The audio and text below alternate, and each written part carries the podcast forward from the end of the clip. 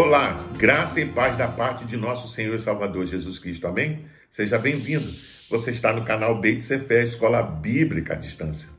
Nós estamos estudando a revista Palavra e Vida da Convenção Batista Fluminense, cujo tema central para este trimestre será Epístolas para o nosso tempo. Hoje, na lição de número 10, o tema será Vivendo acima da média, a primeira carta a Timóteo. As cartas a Timóteo e a Tito são chamadas de pastorais, pois foram enviadas por Paulo a dois de seus companheiros que se tornaram pastores e têm por objetivo, em grande parte do texto, tratar dos deveres do líder, bem como a missão da igreja e a sua integridade. Timóteo era filho de pai grego, ou seja, gentio, e sua mãe Eunice era judia, que se convertera ao evangelho juntamente com a sua avó Lloyd. Você pode ver isso em 2 Timóteo capítulo 1, verso 5. Era natural de Listra uma colônia romana na província da Galácia.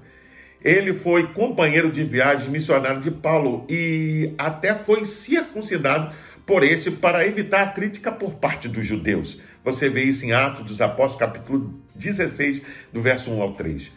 Timóteo colaborou também com Paulo em várias cartas.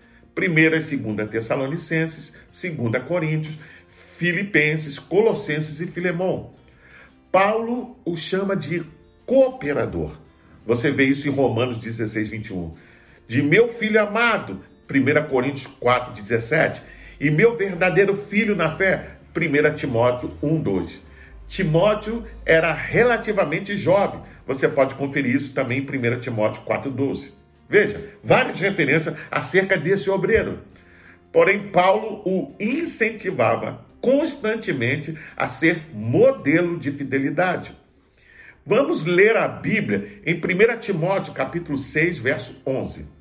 Você, porém, homem de Deus, fuja de tudo isto e busque a justiça, a piedade, a fé, o amor, a perseverança e a mansidão. Vamos orar? Senhor nosso Deus, eterno Pai, obrigado por esse dia que o Senhor nos concede, por mais uma manhã, Deus.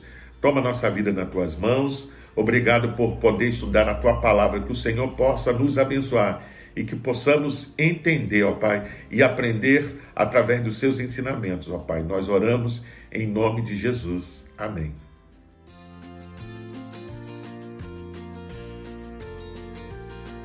A primeira carta a Timóteo é a maior carta pastoral de Paulo. Após sua primeira prisão em Roma, enquanto percorria as igrejas, o apóstolo deixou Timóteo em Éfeso, onde se havia estabelecido por três anos, durante a terceira viagem missionária. Éfeso era a maior metrópole e capital da Ásia Menor naqueles dias é, esta cidade era marcada por um forte misticismo e ostensiva idolatria. Isso mesmo.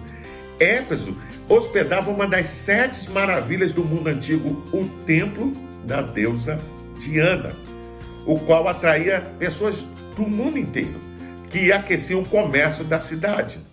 Timóteo estava atuando na igreja de Éfeso, designado por Paulo e esta primeira carta tem como finalidade orientar o ministério, assim como tratar seriamente acerca das questões doutrinárias, trazendo foco para a verdade, ou seja, a sã doutrina, ou a boa doutrina, ou as sãs palavras, a qual deve ser guardada e transmitida. Alguns falsos mestres já estavam trazendo problemas para a igreja. Falsas doutrinas ou heresias sempre estarão ao derredor da igreja. Logo, é necessário sabedoria para, primeiro, distingui-las, e, em segundo lugar, para combatê-las. A igreja precisa ser coluna e fundamento da verdade. Você pode ver isso em 1 Timóteo capítulo 3, verso 15. Vejamos algumas lições significativas.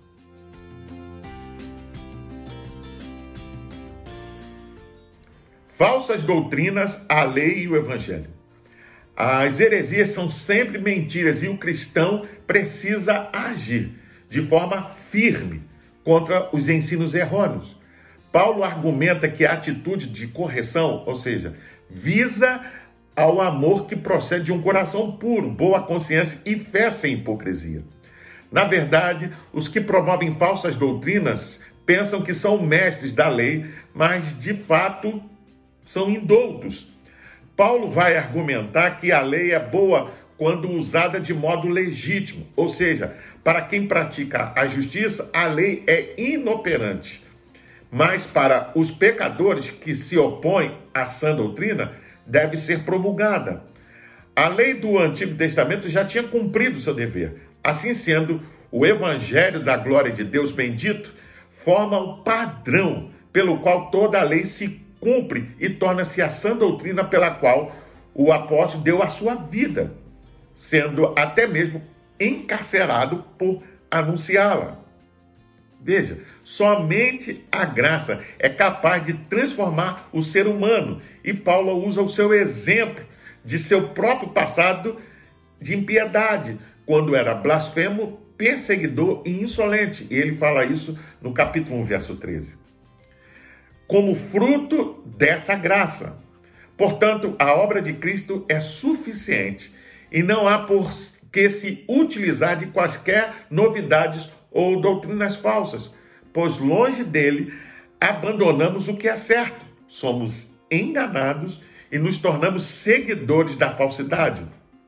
Vamos ler a Bíblia em 1 Timóteo, capítulo 6, verso 3 ao 5. Se alguém ensina falsas doutrinas e não concorda com a sã doutrina de nosso Senhor Jesus Cristo e com o ensino que é segundo a piedade, é orgulhoso e nada entende. Esse tal mostra um interesse doentio por controvérsias e contendas acerca de palavras, que resultam em inveja, brigas, difamações, suspeitas malignas e atritos constantes entre pessoas que têm a mente corrompida e que são privados da verdade, os quais pensam que a piedade é fonte de lucro. O comentário da Bíblia Diário de Viver diz que a igreja de Éfeso provavelmente estava infestada da mesma heresia que estava ameaçando a igreja de Colosso. O ensino para ser aceito por Deus, diziam ele, a pessoa tinha que descobrir certo conhecimento escondido e tinha que adorar anjos, pensando que isso lhes ajudaria em sua salvação. Alguns efésios construíram histórias míticas apoiadas na história ou as genealogias do Antigo Testamento. Os falsos professores estavam motivados por seus interesses próprios e não pelos de Cristo. Enredaram a igreja em intermináveis e irrelevantes disputas e controvérsias, subtraindo tempo para o estudo da verdade. Veja, Hoje em dia, também poderíamos entrar em discussões sem valor e irrelevantes, principalmente com aqueles que advogam o politicamente correto. Eles interpretam as escrituras a forma de tentar evitar, ofender ou excluir os marginalizados, que são grupos que eles dizem de pessoas que são vistas como desfavorecidas ou discriminadas especialmente grupos definidos por gêneros, orientação sexual ou por cor. Veja, tais disputas ou discussões rapidamente excluem a mensagem transformadora de Cristo.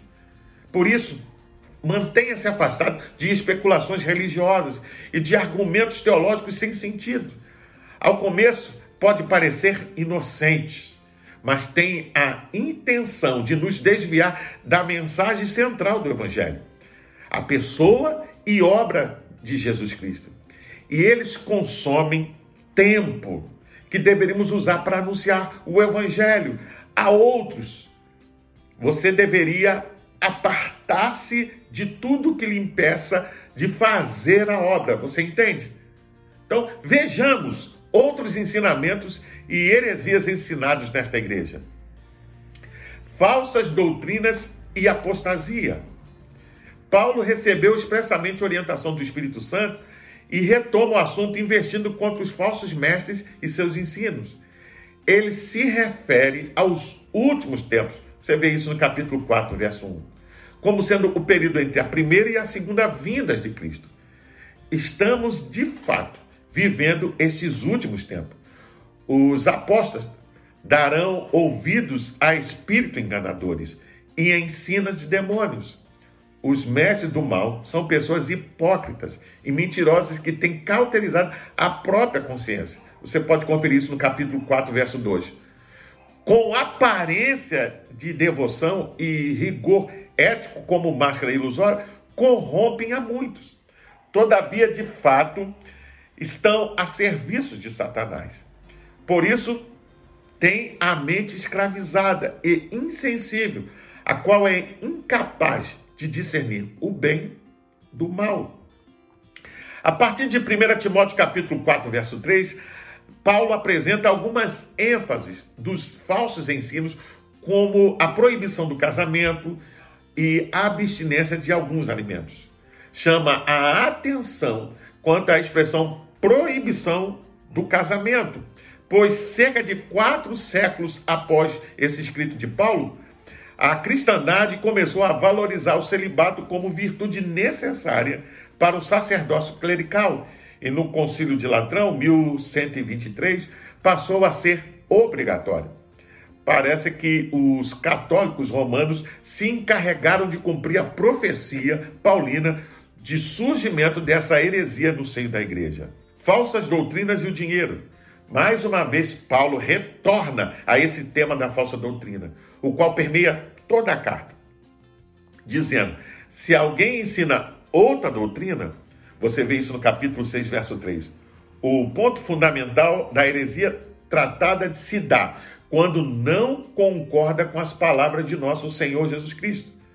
Desviar-se do evangelho implica em desgraça, pois as sagradas palavras são sadias e transmite bem estar espiritual a todos que a recebem pela fé. Qualquer pessoa que troca a palavra de Deus por alguma outra doutrina torna-se ensoberbecido. Ao invés de possuir entendimento, de fato, nada entende. Esses têm apego a questões vãs e contendas de palavra, as quais provocam invejas, calúnia, blasfêmia e suspeita mútua, que em nada edificam.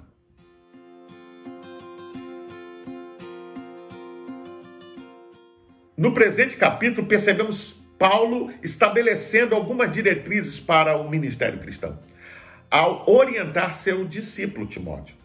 A grande exortação é que se use a prática de súplicas, orações, intercessões e ações de graças em favor de todos os homens. Você vê isso no capítulo 2, verso 1. Observemos que a oração tem lugar preponderante e a intercessão deve ser por todas as pessoas, pois o grande desejo do cristão é de que todos conheçam a verdade de que Cristo deu a sua vida por toda a humanidade. Muitas vezes, o sentimento exclusivista em algumas comunidades impede que se ore e pregue o evangelho em sua inteireza, como era o caso de Éfeso. De uma forma especial, os governantes e as autoridades devem ser alvo também de nossas orações. Você pode ver isso no capítulo 2, verso 12. Como igreja de Cristo, somos o sal da terra e a luz do mundo, promotores da paz de Deus. Vamos ler a Bíblia em 1 Timóteo, capítulo 1, verso 18 a 19. Agora, Timóteo, meu filho, esta é a minha ordem a você. Seja um bom combatente nas batalhas do Senhor, tal como o Senhor, através dos seus profetas, nos disse que você seria Prenda-se firmemente a sua fé em Cristo e conserve sempre a consciência limpa, fazendo aquilo que você sabe que está certo. Porque alguns desobedeceram à consciência e fizeram deliberadamente o que sabiam que estava errado. Não é de surpreender que logo tenham perdido a fé em Cristo. Na NVI diz: fizeram naufrágio na fé, depois de haverem resistido a Deus assim. O comentário bíblico Becker diz que a importância deste armamento espiritual é sublime, especialmente o apoio que uma boa consciência oferece à nossa fé em Deus. Conservamos a fé em Cristo somente à medida que mantemos uma boa consciência.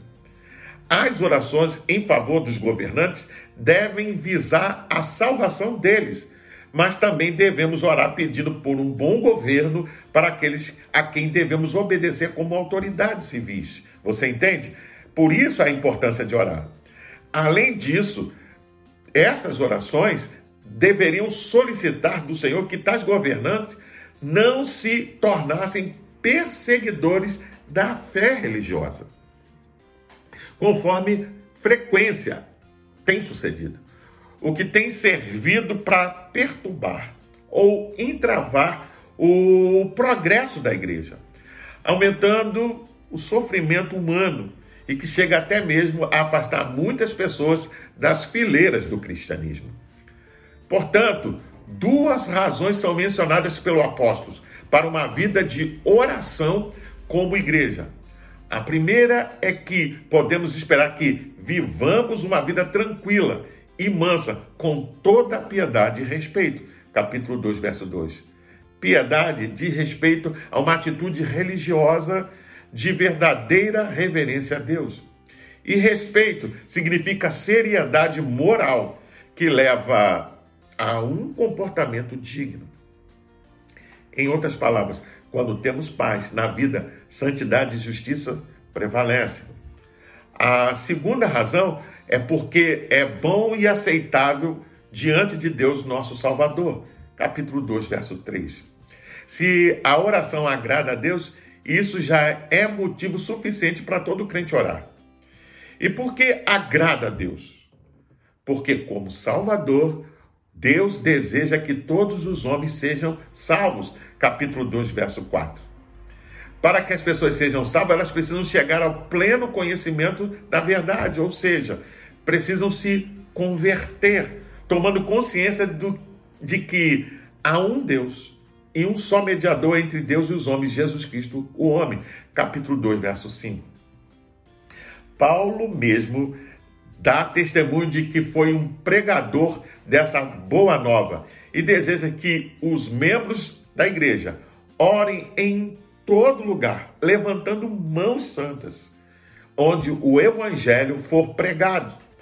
A verdadeira oração só tem sentido quando se tem uma vida digna, pois qualquer gesto de oração com o coração impuro é inútil e uma blasfêmia.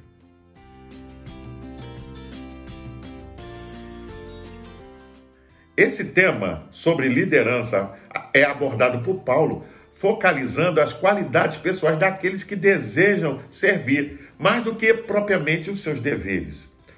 O mais importante para o apóstolo era o caráter do líder do que as suas atribuições. Os deveres podem ser aprendidos, mas o caráter só Deus pode transformar. Os falsos mestres os quais ocupavam posição de liderança podiam até enganar os indoutos e realizar muitas tarefas. Por isso, o apóstolo apresenta as qualificações dos pastores e diáconos. Ele inicia dizendo que esta palavra que passa a falar é fiel, dada a relevância que está associada à tarefa do líder. Os oficiais são chamados de bispos ou presbíteros, que significa superintendentes e diáconos. As qualidades dos pastores apresentados são irrepreensível, marido de uma só mulher, vigilante, sóbrio, honesto, hospitaleiro, apto a ensinar. Você confere isso no capítulo 3, verso 2 ao 7. Eles estavam encarregados de representar a igreja externamente, bem como exercer o ministério do ensino e o pastoral internamente, com autoridade para disciplinar os membros, como um pai cuida da família e do seu lar. Assim deve agir o pastor. O requisito irrepreensível significa que não deve apresentar alguma falha de caráter ou conduta, de tal forma que ninguém possa criticá-lo. Deve também né, ter bom testemunho, tanto por parte dos de fora da igreja, quanto dos de dentro da igreja, para que não haja afronta ou caia no laço do diabo. Vamos ler a Bíblia em 1 Timóteo capítulo 3, verso 1 e o verso 8. Esta afirmação é digna de confiança. Se alguém deseja ser bispo, deseja uma nobre função. Os diáconos igualmente devem ser dignos, homens de palavra, não amigos de muito vinho, nem de lucros desonestos. Precisamos entender que a igreja também é uma organização, além de ser um organismo vivo, um corpo vivo e em crescimento unido por Cristo. Na verdade, toda organização tem que estar bem organizada ou morre, tal qual o corpo humano. A igreja é um organismo vivo também e deve estar organizada. Você entende? Tem muita gente que não compreende essa verdade. A igreja local tende a ter uma liderança e isso implica em organização para executar suas tarefas com eficiência. Mas essa liderança, antes de qualquer coisa, precisa ter qualificações necessárias e ser irrepreensível. Assim, os presbíteros que governam bem sejam estimados por dignos de duplicada honra principalmente os que trabalham na palavra e na doutrina. Você pode ver isso no capítulo 5, verso 17. A honra da posição daquele que preside e ministra a pregação, ensina e pastoreia o rebanho, deve ser correspondida por dobrados honorários. Capítulo 5, verso 18. No caso dos diáconos, embora subordinados ao pastor, para exercer a função, também são requeridas algumas qualidades. O próprio significado primário do termo revela que o diácono deve servir com uma capacidade de garçom, tal como servir à mesa. O exemplo maior vem do Senhor Jesus, o qual ensinava aos seus discípulos como agir, seguindo o seu próprio exemplo, como aquele que serve as refeições. Por fim, todo tipo de serviço realizado na igreja em prol do reino de Deus e da propagação do evangelho é descrito no Novo Testamento como um ministério, isto é, serviço. Os diáconos e diaconisas devem ser, portanto, de uma profunda convicção cristã, conservando o mistério da fé com a consciência limpa. Você vê isso no capítulo 3, verso 9. Ou seja, uma consciência livre de maldade ou vergonha, objetivando estar vinculada a uma fé sadia. O mistério da fé abriga todas as verdades que estavam ocultas e que agora são acessíveis por meio do plano redentor de Deus, o qual tem sido manifestado aos que creram. Outra qualidade atribuída aos diáconos e diaconisas é que sejam primeiramente experimentados, isto é, depois de uma avaliação cuidadosa acerca do seu caráter e conduta passada, e se mostrarem irrepreensíveis, devem ser ordenados para exercer o diaconato. Quanto ao caráter, o apóstolo também nomeia que devem ser honestos, não de língua dobre, não dados a muito vinho e não cobiçadores as diaconisas também são lembradas como boas esposas, as quais devem ser honestas, não maldizentes, sóbrias e fiéis em tudo. Você vê isso no capítulo 3, verso 11. Os pastores e diáconos são seres humanos como os demais. No entanto, têm uma grande responsabilidade diante da igreja, da sociedade e principalmente diante do Senhor Deus. Aqueles que assim aspiram a essa excelente obra e se qualificam para tal, precisam do apoio da igreja, bem como das suas incessantes orações. Vocês têm orado por seus líderes? Você tem investido na boa formação espiritual e doutrinária dos mesmos?